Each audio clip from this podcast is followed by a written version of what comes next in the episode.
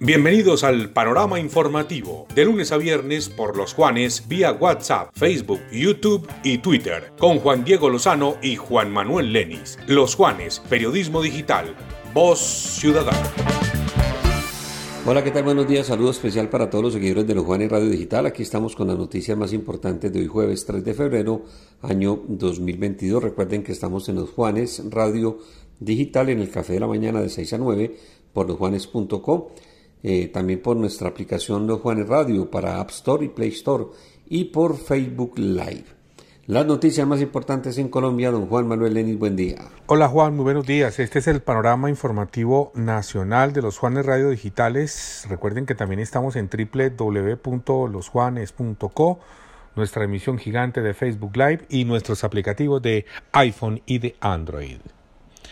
En una reunión reservada, la Fiscalía General de la Nación le presentó a la familia de Mauricio Leal y Marlene Hernández el preacuerdo que se construyó con Johnny Leal, quien reconoció ser el responsable del doble homicidio de su hermano y su mamá, en un hecho que ha generado consternación a nivel nacional.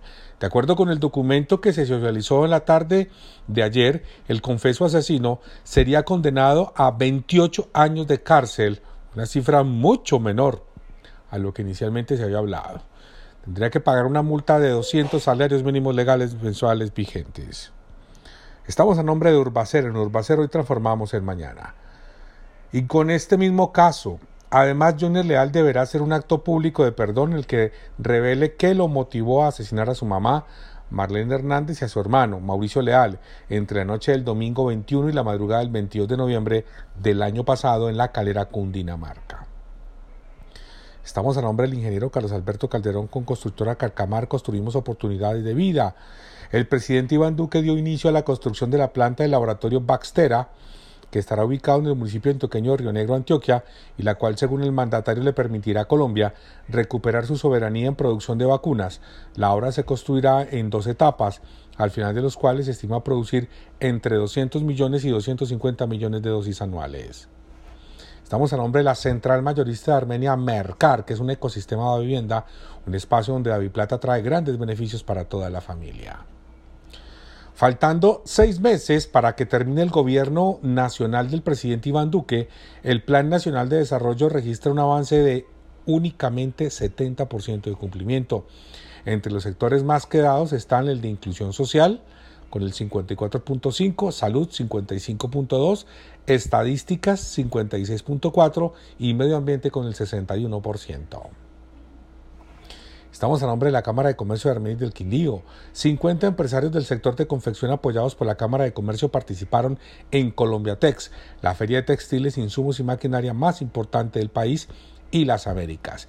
En una alianza entre la Cámara de Comercio del Quindío y Inexmoda, los empresarios lograron ingresar sin costo tanto a la muestra comercial como a la plataforma virtual. Una estrategia de la Cámara de Comercio de Armenia y del Quindío. Bueno, Juan, esta es toda la información nacional. Siga usted con más noticias del Departamento del Quindío. Muchas gracias, Juan Manuel. Y en las noticias regionales, preocupación ciudadana por la actuación de algunos motociclistas que se tomaron la zona centro de Armenia para realizar piques en la falda de las arrugas, para hacer saltos y piruetas, afectando la movilidad y las horas de descanso de quienes residen en este sector de la ciudad. A propósito de estos temas, hay alerta ciudadana por una convocatoria de motociclistas de Bogotá que anuncian en redes sociales que se van a tomar la ciudad de Armenia el próximo 6 de febrero, es decir, este sábado. La primera fase de las obras de la doble calzada entre Armenia y Calarcá en la zona correspondiente a la ciudad capital quedarán listas esta semana y a la espera de la, de la ejecución de otra fase, de la otra fase que será ya la adecuación de la segunda calzada. Estamos con la Universidad Empresarial Alexander von Humboldt, una institución quindiana comprometida con la educación de alta calidad. Más información, más noticias. Comerciantes y residentes de la zona centro de Armenia no entienden si habiendo restricción de parrillero en esa parte de la ciudad, los delincuentes siguen actuando de a dos en una moto.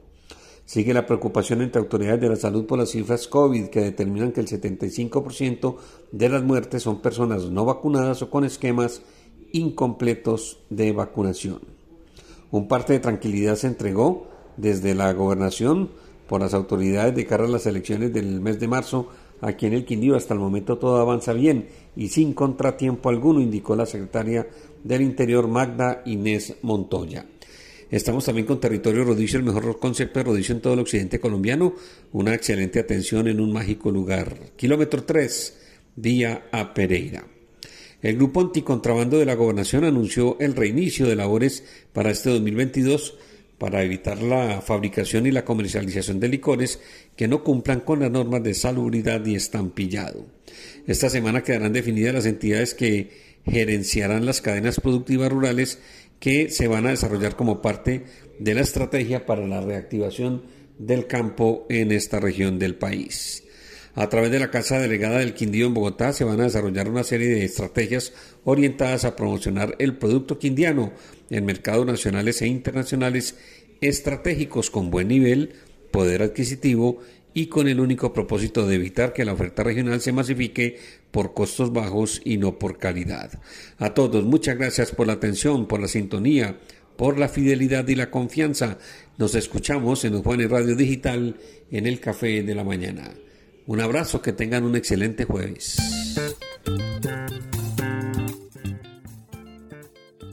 Este fue el panorama informativo nacional y regional solo por los Juanes. Periodismo digital. Voz Ciudadana.